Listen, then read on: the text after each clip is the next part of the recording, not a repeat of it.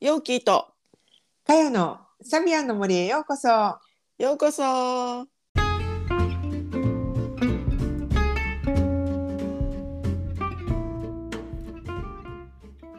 皆さんこんにちは。毎週日曜日にお届けしているサビアンの森ポッドキャスト。オーストラリアから先生術講師ヨーキーとカヨがサビアンシンボルをもっと身近にをテーマに気づきやエピソードを語っています。それでは今週もサビアンの森をお楽しみください。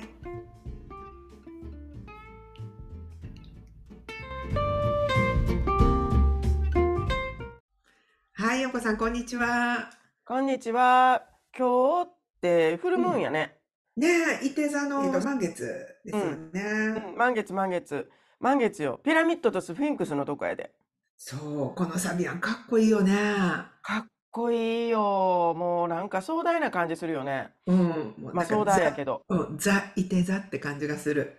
うんもうこな古代ロマ古ンに代ロマンとそう、な海外とみたいな。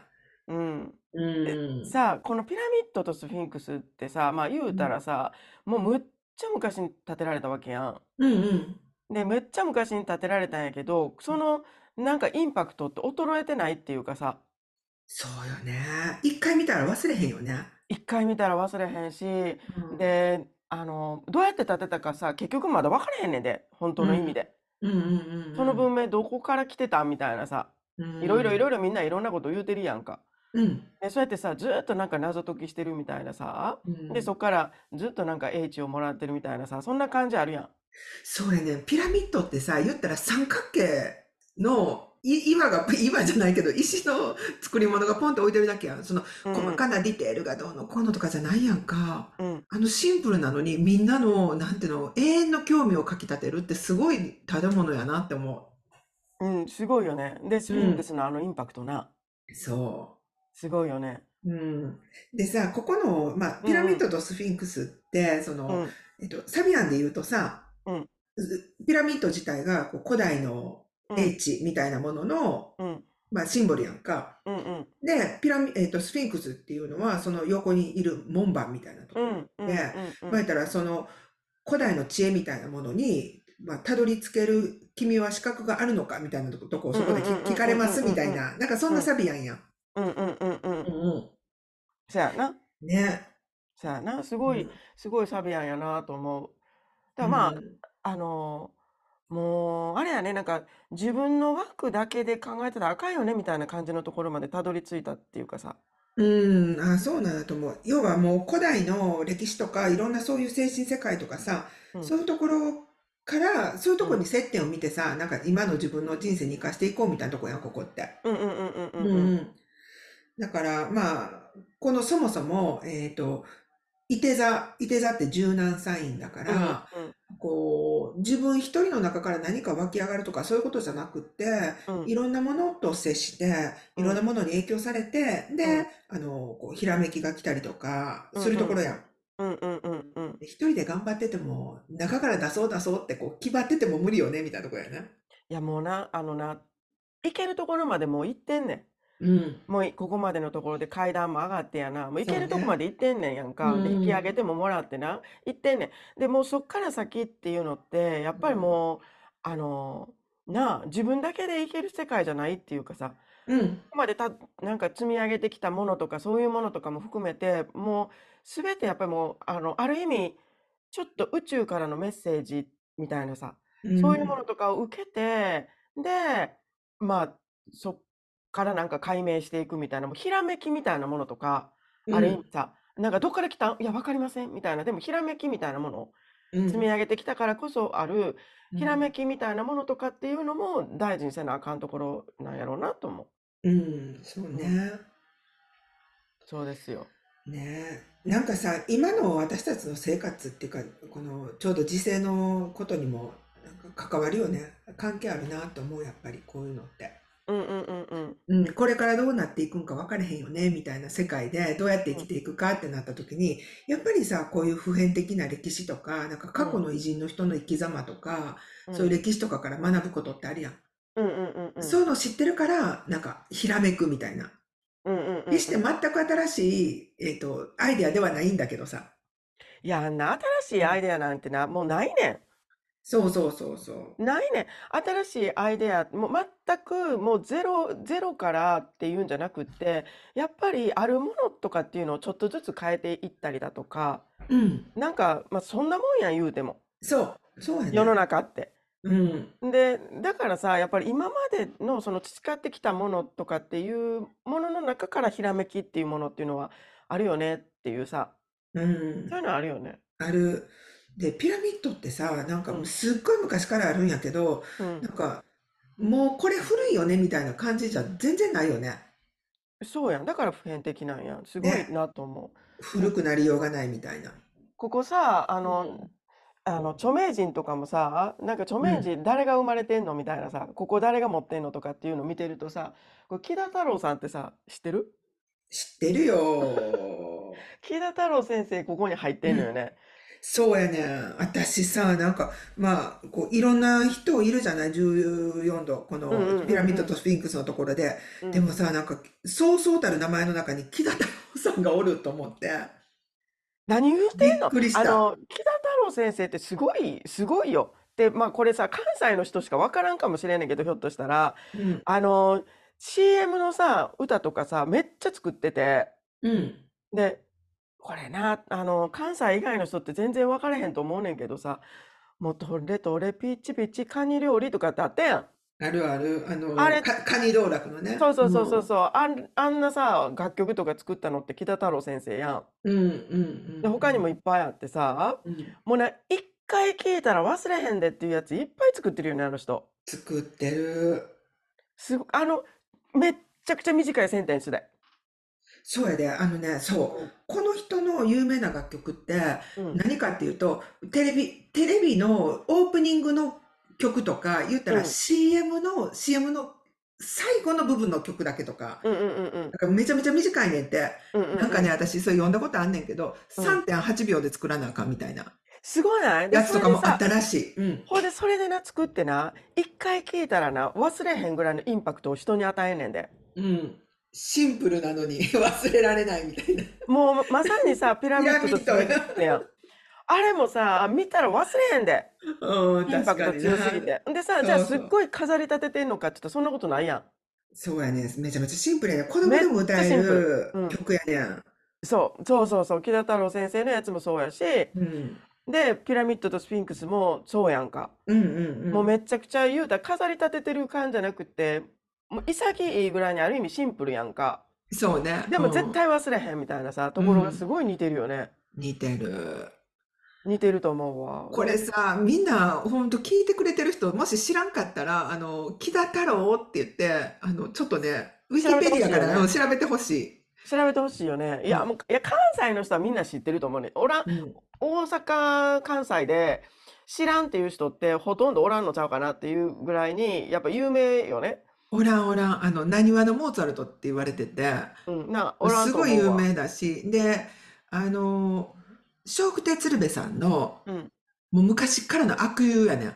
うん、うん、うん、うん。よ言くうテレビた。で、よくテレビで見てたんがさ、なんかいい音なんやのに、二人でアホーとかって言って、なんかね、どの叩き合ったり、物投げ合ったりしてんの。で、あいつほんまに嫌いとかって言って、言ったりしてるわけ。っていうか、もう、関西何者なんそんななんか、見てきたんかみたいな感じやな。いや、だってほら、あの、よくテレビとかでやってたで、ナイトスクープとか。うん。なるそほうどそな。うそうそうそなるほどな。う。う。まあまあ、そうそうんそうそう。あの、木田太郎先生な。いやーもう、あれ、すごいよ。ほんま、一回聞いたらさ、ずーっと頭の中にさ、残ってんの。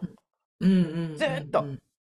すごいと思うわ。もう私な、あれをな、やっぱりな、そこを思うとな、やっぱりな、やっぱりさ、そうやってこうう人ん。の印象に残るものってうシンん。プルでう普遍ん。的で、で、やっぱりな、あのな、下手ななんかおしゃれさっていらんのかもしれんと思うよね。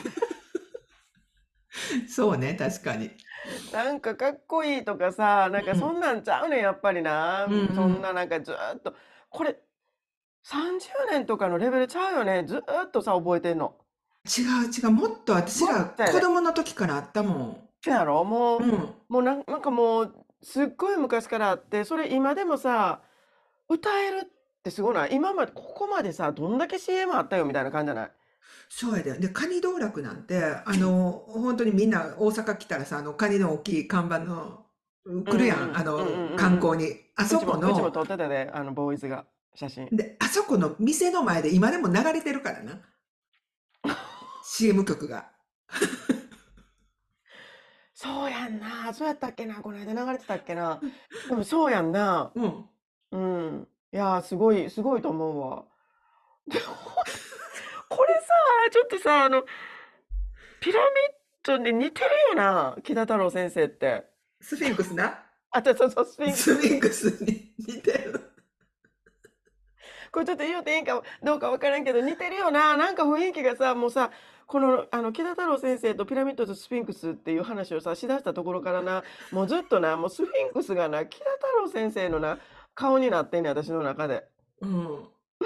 多分ね、今これ知ってる人はものすごいツボにはまって笑ってると思うけど、いや似してるよね。うん、知らない人はあのぜひみあの探してくださいなんやけど、あのね、似てるわ。で、やっぱりインパクトとしてもな、なんか似てるというかさ、うん、あの、いや、でもほんまさ、なんかその、えっと、広告とかな、なんかそういうものの真髄を見たような気にさえなるよね。このピラミッドとスフィンクスとさ、で、北太郎先生とっていうふうに掛け合わせると。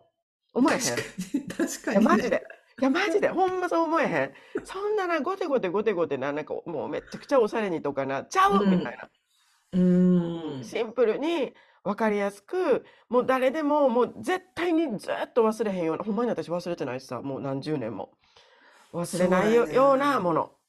そうやね、シンプルやねんな、結局シンプルイズベストやなと思う、うんあの本当に CM の曲もそうやし、あとなんかさ、木田太郎さんとは違うんやけど、CM とかのさ、キャッチあるやん、キャッチな言葉みたいな、うんうんうんああいうのってすごい短いよね、そうだ、京都に行こうみたいなさ、あーあれって絶対忘れへんやんか。忘れへん。うん、でもな、あれってな、そんなん誰でも思い浮かぶわって思うようなシンプルさなんだけど、でも、あれ思い浮かぶのってやっぱ天才やねん。うん、ほんでさ、うん、そうだ、京都に行こうとかって、ふっと思って言ったりしてるやん、普通うに。ん、うん、そのなんかキャッチコピーじゃなくて、うん、日常の中で。うん、でもさ、それをパシッとこうさ、ちゃんと宣伝として使うみたいなところがさ、ある意味、その普遍的なものとかっていうものを、そうやってインパクトに残すみたいなさ、うん、感じのところが、ちょっと、なあ、これも、あの、なんか、なんていうのかな、ピラミッドとスフィンクス、木田太郎先生みたいなのになんか似てない。っていうかさ、もうちょっと、ちょっとごめんねみんなみたいな感じやねんけど、ピラミッドとスフィンクスのそのサビアンからちょっと離れてるような気もすんねんけど、でも大きく離れてないよね。うん。そうね、うん。うんあのね、ピラミッドとスフィンクスって、なんかもう、あの、このサビアンだけ見て、な、あの、聞いてたら、んなんかすごく壮大で、うんあの、ファンタジー溢れるみたいなところってか、荘厳な感じのとこなんだけど、うんあの、これがまあ、関西の私たちが喋ると、木田太郎さんに行き着くというね、いや、ちょっと待ってよ。なんか、北太郎さんだ、壮大やんか、言うたら。壮大やよ。壮大やで壮けど、壮大やけど、あの人、あの泉のように楽曲してんだよ。そう泉やねが湧くように。そうや楽曲ねしてんのみたいな感じやろあのね、私そういうね、あの、ウィキで見たんやんか。うん、み見たことあんねん。でうん今、今ちょっと見てんねんけど、こう喋りながら。うん、うん。作り上げた曲は1000とも2000とも3000とも5000とも呼ばれてますって。どうだあのね、ギャップありすぎと思って。 1000と5000と全然ちゃうねんけど。そう。で、本人は、そんなものは裏が取れる話はなく、私の言いた い、言いたい放題ですって話してるらしいわ。その辺がさ、なんか、ちょっとこう壮大な、なんかちょっとある意味ホラも入ってるさ、なんか、いてのこの感じっぽい な。 ぽいぽい、うん。なんかあのこう、例えば乙女とかやったら、いや、1000なんですかって5000なんではっきりしてくださいみたいな感じがするけど。だってさ、もう1000超えたら一緒やん、5000もな、みたいなな。うん。ほんでこれなんかピラミッドとさスフィンクスみたいなのもさなんかあのーまあなあこう話がどんどんどんどんさ大きくなっていっていやもうそんなんなんかあの大きさ石の大きさみたいななあうのん石の大きさなんてそんななんか3メートル超えたら5メートルも10メートルも一緒みたいな感じでなどんどんどんどん話大きくなっていく感じとちょっと似てるよな。いや、本当に、ピラミッドとかもさ、なんかもう、みんなのいろんな期待とかがさ、入っていって、いろんな話出来上がってるやんか。まあ、もちろんそれは、あの、本当のこととかもあるんやろうけれども、でもうその、ん。本当なのか、ファンタジーなのか、わからないみたいな、この境目、 なんか、なんかその感じは本当いて座っぽいよね。なんかこの、そうそうそうそう、そうやな。みんなでいろんなこと言うてな。な5000円かもしれへん。1000円、1000円かもしれへんみたいなな。うん、そう、逸謎や話な。が、ミステリーや。そう、うん、すごい、逸話、う逸話も、じあの、史実なのか、それともなんか作り話なのかの、なんか境目もよくわかりませんみたいな感じも、うん。確かに、木田太郎さんにもいっぱいそういうエピソードあるよね。もうあかなんあ、な。もう今日あれやな。スフィンクス、スフィンクス、木田太郎先生で、みたいな。うなんん。かもうちょっと、どないすんのみたいな感じになってきたけど。で、陽子さんが木田太郎さんとか言ってくるか ら、もうなんか、サミアン、ピラミッドとスフィンクスすいませんっていう感じの。いや、なんでや。でも壮大や で。ほんまにい壮や、い大や、やん壮大、か。壮大、壮大ですよ。だうって、ん。ほんまさ、こんなな色あせへん楽曲あるかない。ないで。あものう、ね、出前一丁もそうらしいで。マジで。うん。出前。 今、今ちょっとウィキでいろいろ出てきてるから 私見てるけど出前一丁もらしいのびっくりした私な、うんもう、やっぱりさ、このステージ上げるのにめっちゃ一役も二役も買ってるよね。うんうん。そのなんか忘れられない楽曲で。いや本当にそういうものってさ、やっぱりさ、あの普遍性を含んでるんやと思うわ。だからさ、揺らぎとか入ってんちゃうこの音の中に。でもその自然のなんかこう、無茶なさ、ことしてないっていうかさ。うんうんうんうんううんん。あうのさごうめんん。この人さあの木田太郎さんってなにわなにわのモーツァルトって言われてるやんかうん。だからさあのモーツァルトの曲を聴かせるとお味噌がめっちゃ美味しくなるとかワインがうんじゅうんうんうんうん美味うしくん。なるとか言うからさうん。この木田太郎さんの曲もじゃあ揺らぎが入ってるとすればうん。 聞かせてると美味しくなるんかもしれへんな。いや揺らぎ入ってるかどうか知らんけど な。うそんなん知らんけど、でもこんだけ人に受け入れられるっていうことは、んそういうことちゃうかなっていう気もするよね。うんうんやっぱうりん心地いいんやと思うねん。で、心地よくって人間のリズムに合ってるから忘れられへんやと思うねん。うんが、もう、これ、例えば、あ、昔、そのなんかこの CM いっぱい聞いてたっていう人が、うんあの、ちょっとこれさ、あの、何 ?YouTube かなんかで探して聞くとするやん。うほんな、悪いけど、今日と明日はずーっと頭の中から出ていけへんよ、このメロディー。私もその自信あるわ今日と明日。そやろ出ていけへんねん。それぐらいに言うたら、この声帯のこのバイオリズムと合ってるんちゃうんだと思うわけよ。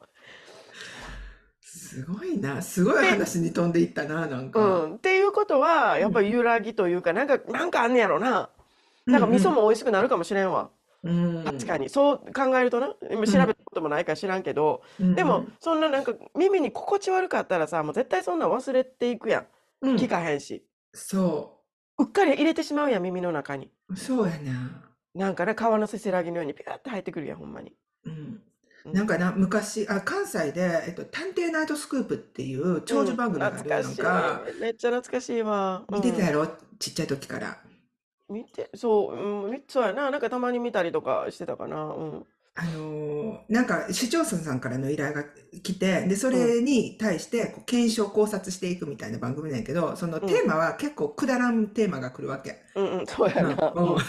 なんかさ、あの、ゆで卵をあのレンジでチンしたら爆発しますみたいな、それをうん実う験んしてみうてんくうん。ださいみたいなこととか。危ないやん、そんなん来んねんけな。ど、で、その、なにわのモーツァルトって言われてるのは、なぜやみたいな、それを検証してほしいみたいな依う頼んが来うん。たエピソードがあってん、そういう回が。うんうんうん。私なんだ、なんかうろ覚えで覚えてんやけどさ、うん。あの、その、じゃあ実際に、木田太郎さんが作った曲、CM ソングとかを、うモーん。ツァルトの曲につなげてみようみたいな、うん。うん。検証したら、ものすごい馴染んだ。へえ。曲、曲の一部ですかみたいな感じで、なんかすごく、あの、ほんまにマッチしたんだって。へえ。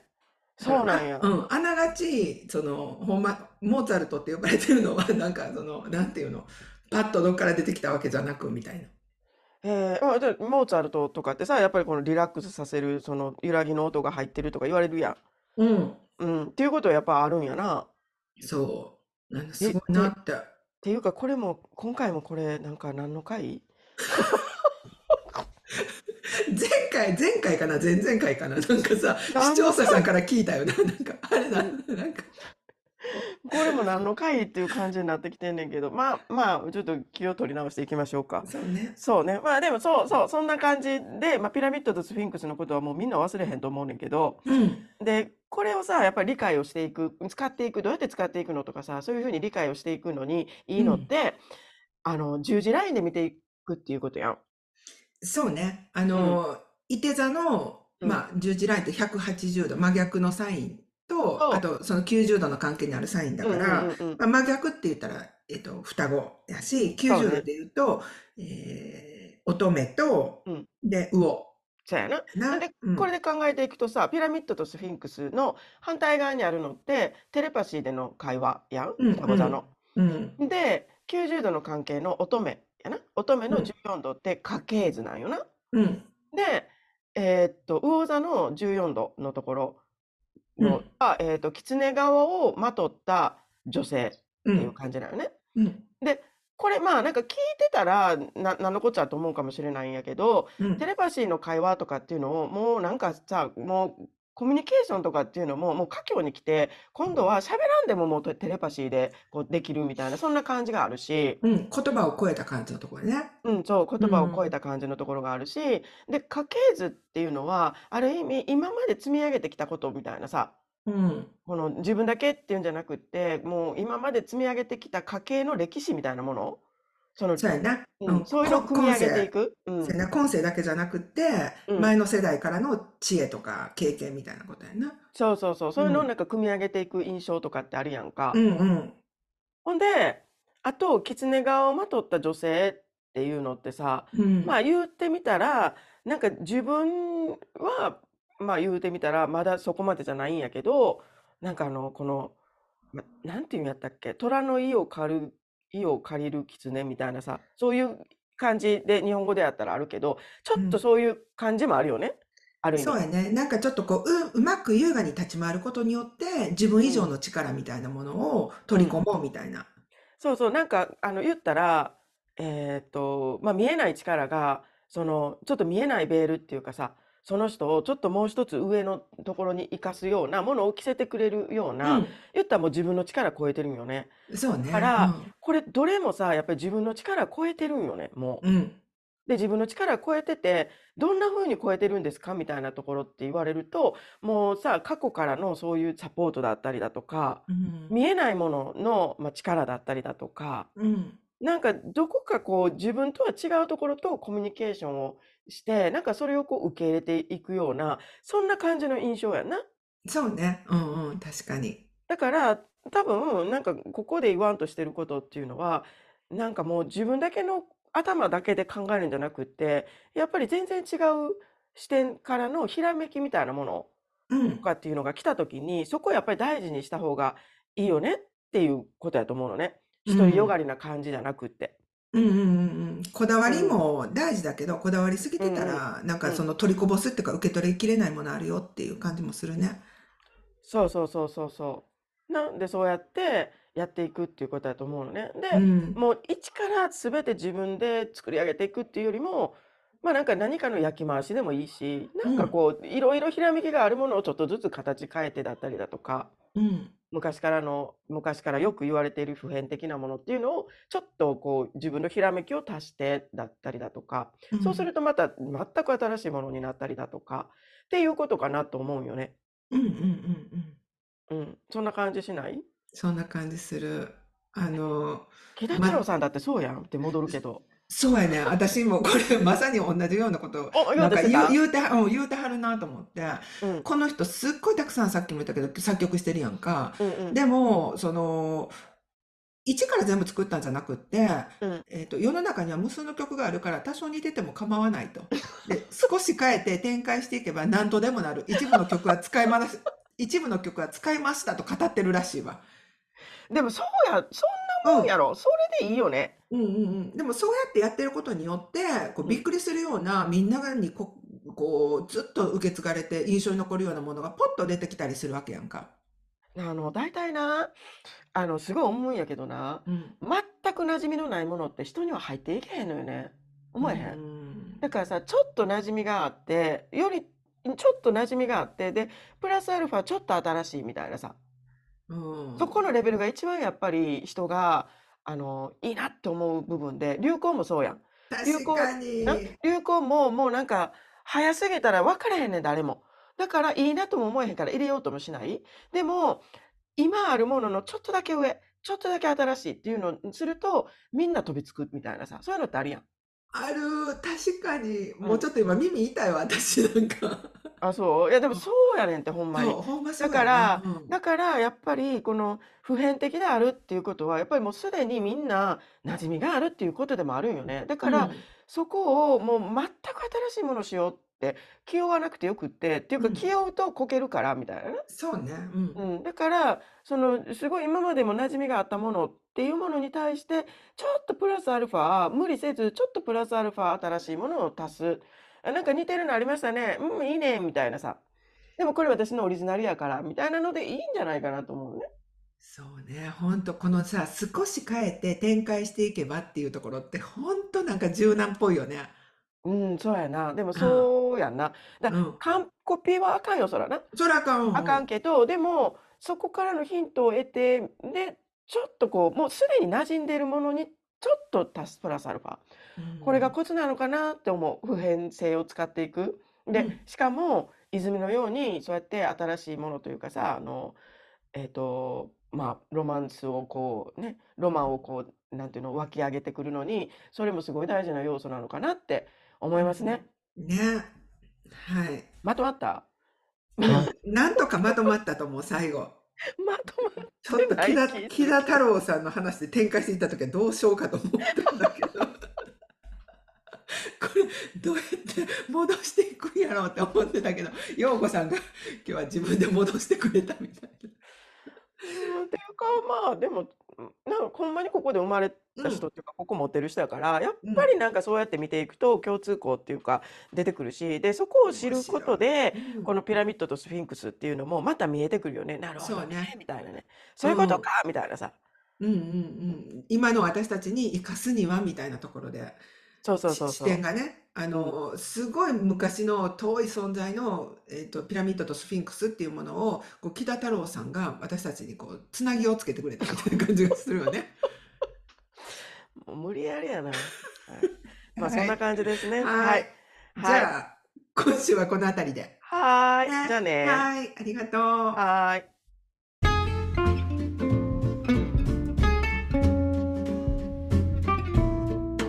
今週もサビアンの森にお付き合いいただきありがとうございました。